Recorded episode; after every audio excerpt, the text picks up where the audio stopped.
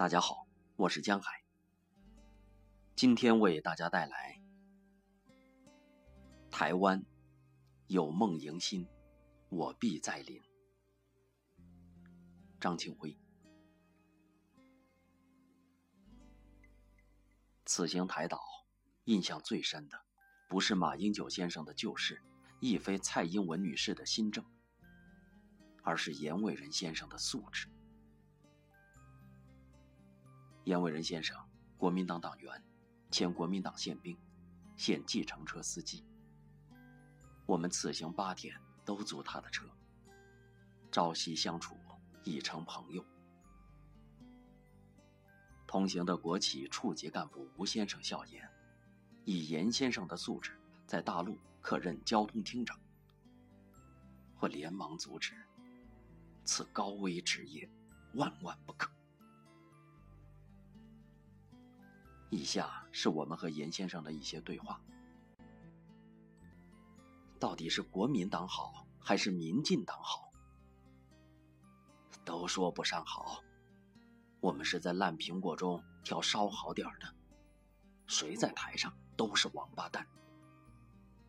我们希望用选票慢慢的把他们变成王七蛋、王六蛋。此行有朋友担心，说民进党上台了，台海局势紧张，还劝我们别来呢。你怎么看？百闻不如一见，你们自己观感如何呢？来的都是客，台湾就是这么简单、友善、热情，不要被政治人物搞复杂了。街上这么干净，但垃圾桶实在是太少了。为什么？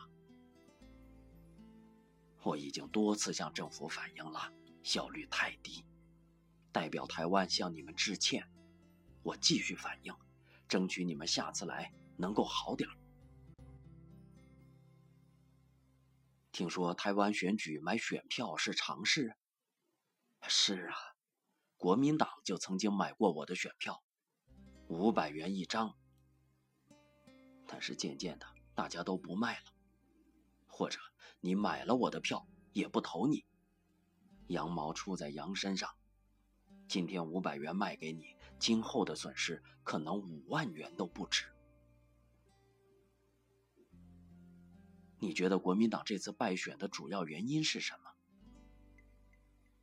经济持续不好，没有完成竞选承诺。虽然与大陆交好。台湾经济获益很多，但大都进了权贵和商人的腰包，大家没有获得感，特别是年轻人看不到机会和希望。马英九这八年如何评价？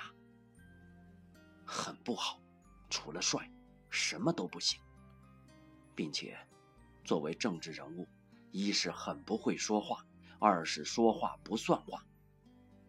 八八风灾本来就救助迟缓，他到现场后还说出“我不是来了吗”这种话。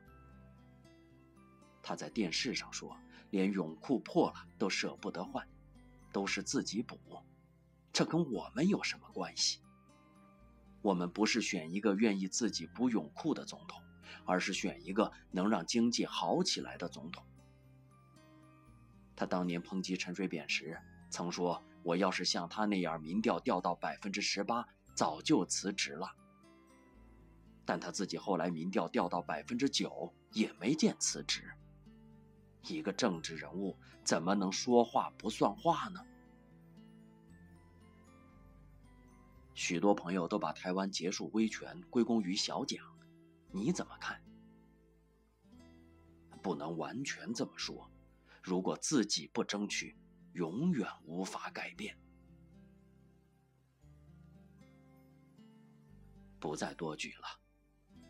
高晓松在《晓松奇谈》中谈及台湾，有一个基本判断：以同种身份、同种社会阶层的人做比较，台湾的综合素质远高于大陆。这样说或许会招来板砖，但大体是事实。如果仅从电视、从立法院、从脱口秀看台湾，会觉得这是一个火药味极浓的社会。但与之相反，如前所述，台湾人民之友善和谐远胜大陆。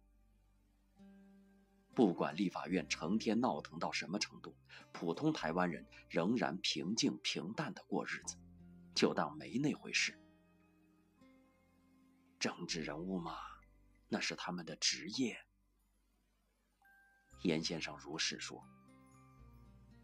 但一个奇怪的现象是，台湾人虽然对政客的表现冷漠以对，对身边的公共事务却很热心，义工。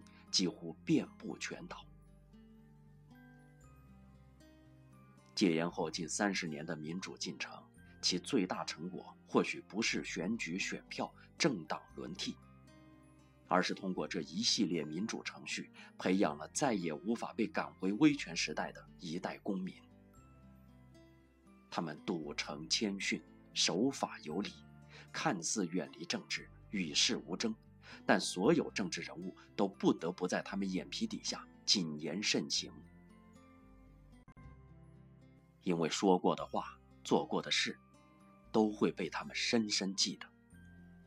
而他们手上握有选票，而且这是越来越难以用金钱搞定、越来越难以用简单的蓝绿立场搞定的选票。谈及台湾社会的问题，差不多都有诉不完的怨言。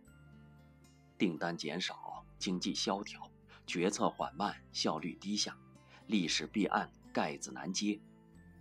这是今日台湾的另一个侧面，特别是经济。遥想四小龙时期，捡垃圾都可以养活一家人，但现在一个大学毕业生起薪两万二千元新台币，折合人民币约四千五百元。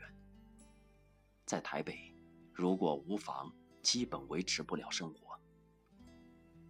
如此情势，略可安慰者，或许在于民主体制可保障相对的公平公正，有效疏解戾气，与破解重大社会难题以必要的时间。